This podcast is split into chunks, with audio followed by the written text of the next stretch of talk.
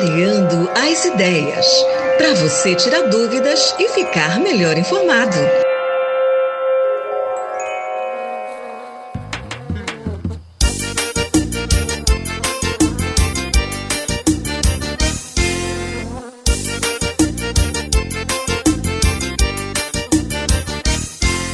A vida é linda e é bela, mas precisamos proteger ela. Tem preta, tem cinzenta, tem da asa branca e amarela. A vida é doce, é como se fosse um grande pote de mel. Só não existiria vida sem a abelha e seu papel. Temos que preservar a moça branca e a bora e a manda saia. MQQ, MQA. Me diz aí, quem nunca viu uma famosa jataí? Mandaguari, ou Manduri, ou Iraí. Hoje, 3 de outubro, é o Dia das Abelhas, Dia Nacional das Abelhas. A data tem o objetivo de homenagear e lembrar da importância que este pequeno inseto possui para o bem-estar dos seres humanos, sendo o único animal do planeta capaz de produzir o mel. Considerada a primeira substância adocicada utilizada pelo homem na antiguidade. Não se sabe ao certo como surgiu o Dia Nacional das Abelhas no país, mas a data já faz parte do calendário oficial de datas comemorativas do Ministério do Meio Ambiente.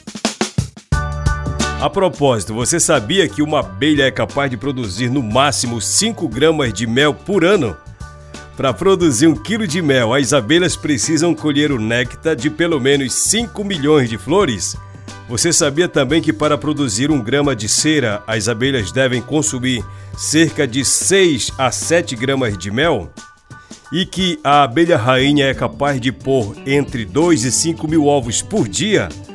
São algumas curiosidades que a gente vem trazendo sobre as abelhas. Falar de abelha é falar do apicultor, e a apicultura é a arte de trabalhar o cultivo de abelhas e a produção de mel e cera. Diariamente, uma abelha passa por cerca de 50 mil flores em busca de néctar e do pólen. Existem aproximadamente 20 mil espécies diferentes de abelhas divididas em 10 famílias. Já que eu falei de apicultor, o dia do apicultor ele é comemorado não hoje, é dia 22 de maio.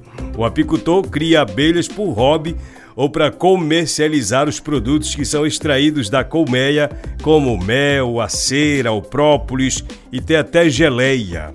O Dia do Apicultor, como eu já disse, celebrado dia 22 de maio, porque é nesse mesmo dia, dia 22, dia de Santa Rita de Cássia, que é conhecida por ser a padroeira dos apicultores.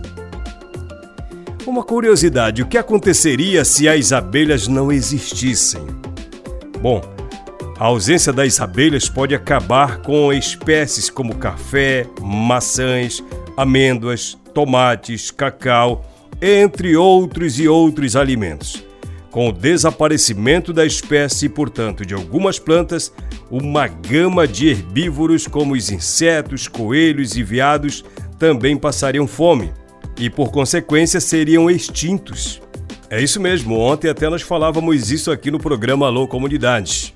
E aí a gente realmente trabalha o retrato da região, né, dessa diversidade vegetal e dessa diversidade de abelhas, né, trabalhando a geração de renda, a segurança alimentar e o equilíbrio, equilíbrio dos ecossistemas, porque se a gente tirar as abelhas do meio ambiente, não vai ter fruto, não vai ter o animal que come a fruta, não vai ter o carnívoro e daqui a pouco não tem mais gente. Então as abelhas né, são muito importantes dentro desse contexto. O Daniel é pesquisador em apicultura e meliponicultura da Embrapa. Por que, que as abelhas são importantes e como nós podemos evitar o seu desaparecimento? É uma pergunta que a gente faz. Pois bem, como já disse, com mais de 20 mil espécies pelo mundo, as abelhas são polinizadoras essenciais para a biodiversidade e para a produção de alimentos. Pense em um animal cuja existência é essencial para o desenvolvimento humano. Pois saiba que nos primeiros lugares precisa haver espaço para elas, para as abelhas. Se engana quem pensa que esses insetos são importantes apenas para a produção de mel. Até porque grande parte das espécies de abelhas não produzem esse alimento. Mesmo assim, elas seguem tendo papel significativo para os ecossistemas e para a preservação ambiental. Ainda que não exista organismo mais importante que outro, sendo todos essenciais para o ecossistemas saudáveis, as abelhas se destacam pela sua função primordial na manutenção da biodiversidade. Trata-se da polinização. Você já deve ter ouvido bastante essa palavra, né? A maior parte das abelhas é solitária e não vive em sociedade, mas todas elas atuam como polinizadoras importantíssimas. É o que diz o Daniel Maluzá Gonçalves. Ele é diretor de uma associação civil brasileira sem fins lucrativos e de caráter socioambientalista. É uma ONG que atua na defesa de todas as espécies de abelhas. Mas a professora Graciene Santos, da Universidade Federal do Oeste do Pará, UFOPA, também comentou com a gente sobre as abelhas solitárias. No programa que nós gravamos semana passada, foi ao ar ontem, segunda-feira. O programa foi gravado praticamente lá. Lá, no Meliponário da UFOPA, tem um hotel para as abelhas que vivem sem companhia, as abelhas solitárias. Ouça o que a professora Graciene disse semana passada quando o Alô Comunidade esteve lá gravando um programa especial sobre elas, sobre as abelhas. Hotel para as abelhas. É um hotel para abelha solitária, né? Então as abelhas solitárias elas fazem seus, seus ninhos, né, em ocos de árvore, em parede. Então para ter mais um lugar para elas nidificarem, a gente construiu tijolos, é, pedaços de madeira. A gente fura com furadeira de vários tamanhos e as abelhas fêmeas, né, solitárias, vêm, colocam seus ovos e depois de um tempo, né, lá 30, 40 dias, já vão nascer essa fêmea. Então, como são solitárias, a, a fêmea né, que botou, ela não conhece a, a segunda geração. Então, ela coloca os ovos, coloca todo o alimento, fecha o ninho e morre. Então, o hotel é para aumentar né, a, o lo, local para elas nidificarem, que são muito importantes para a polinização. Uma curiosidade, por que, que elas são solitárias? Elas são excluídas lá das caixas ou é uma opção pessoal da abelha? não, não, é da espécie, né? É o hábito de vida. A gente tem as abelhas sociais, que são aquelas que vivem né, com as castas, rainha, operário e zangão. E tem as abelhas solitárias. A gente tem mais de 30 espécies de abelha solitária. Né, 30 mil espécies de abelha solitária. Então é o hábito de vida mesmo, elas não vivem em sociedade. Então elas só e só a fêmea, né, que vai é, coletar alimento, preparar o ninho, né? O macho só vai servir aí, como nas outras espécies, só para reprodução. Não é uma escolha, é, é da, da espécie é dela da mesma, da natureza.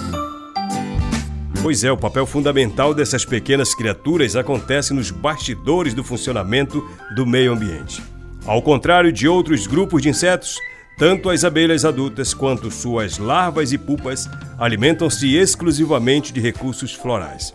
Por isso, para suprir sua necessidade alimentar, as abelhas visitam uma grande variedade de flores, colhendo o pólen, que é a fonte de proteína, e o néctar, que é fonte de carboidratos para elas e de produção do mel nas espécies que o fazem. Quando olhamos para a grande biodiversidade de espécies vegetais pelo mundo, talvez não consigamos enxergar o trabalho das abelhas logo de cara, né?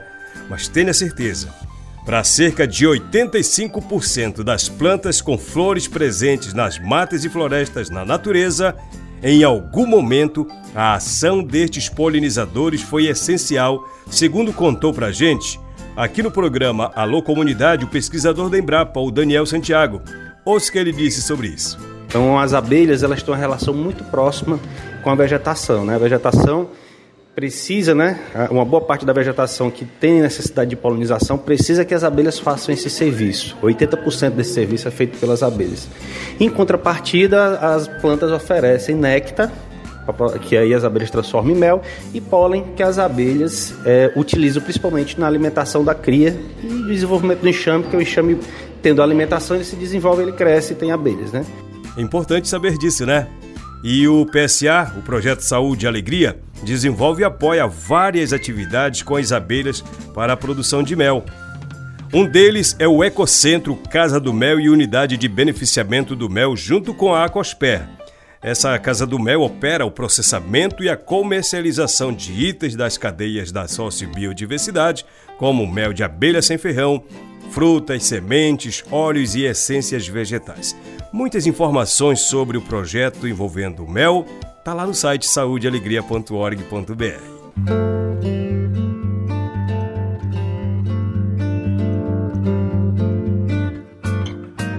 Manter em pé o que resta não basta, que alguém virá derrubar o que resta. O jeito é respeitar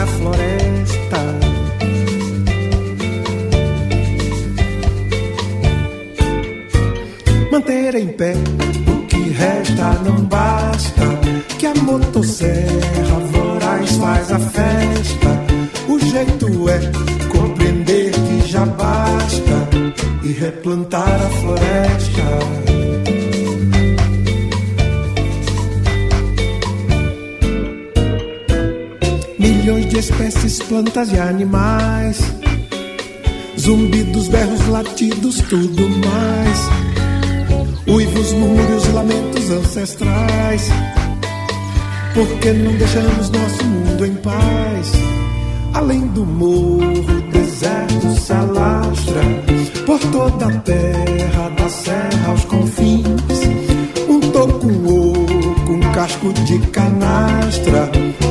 enterramos sabins.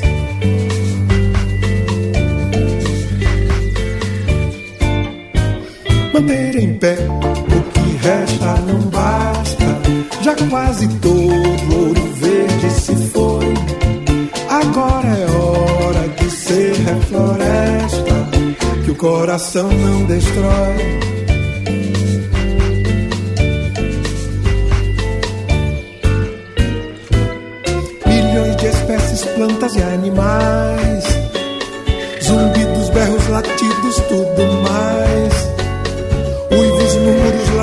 Ancestrais. Por que não deixamos nosso mundo em paz? manter em pé. O que resta não basta, que alguém virá derrubar o que resta. O jeito é convencer quem devasta a respeitar a floresta.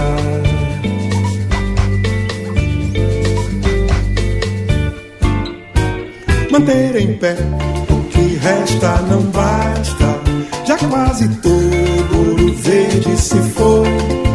Agora é hora de ser refloresta, que o coração não destrói.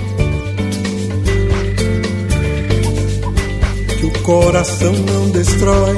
Respeitar a floresta. Respeitar a floresta. Replantar a floresta. Que o coração não destrói. Respeitar a floresta. Replantar a floresta. Coração não destrói. O coração não destrói.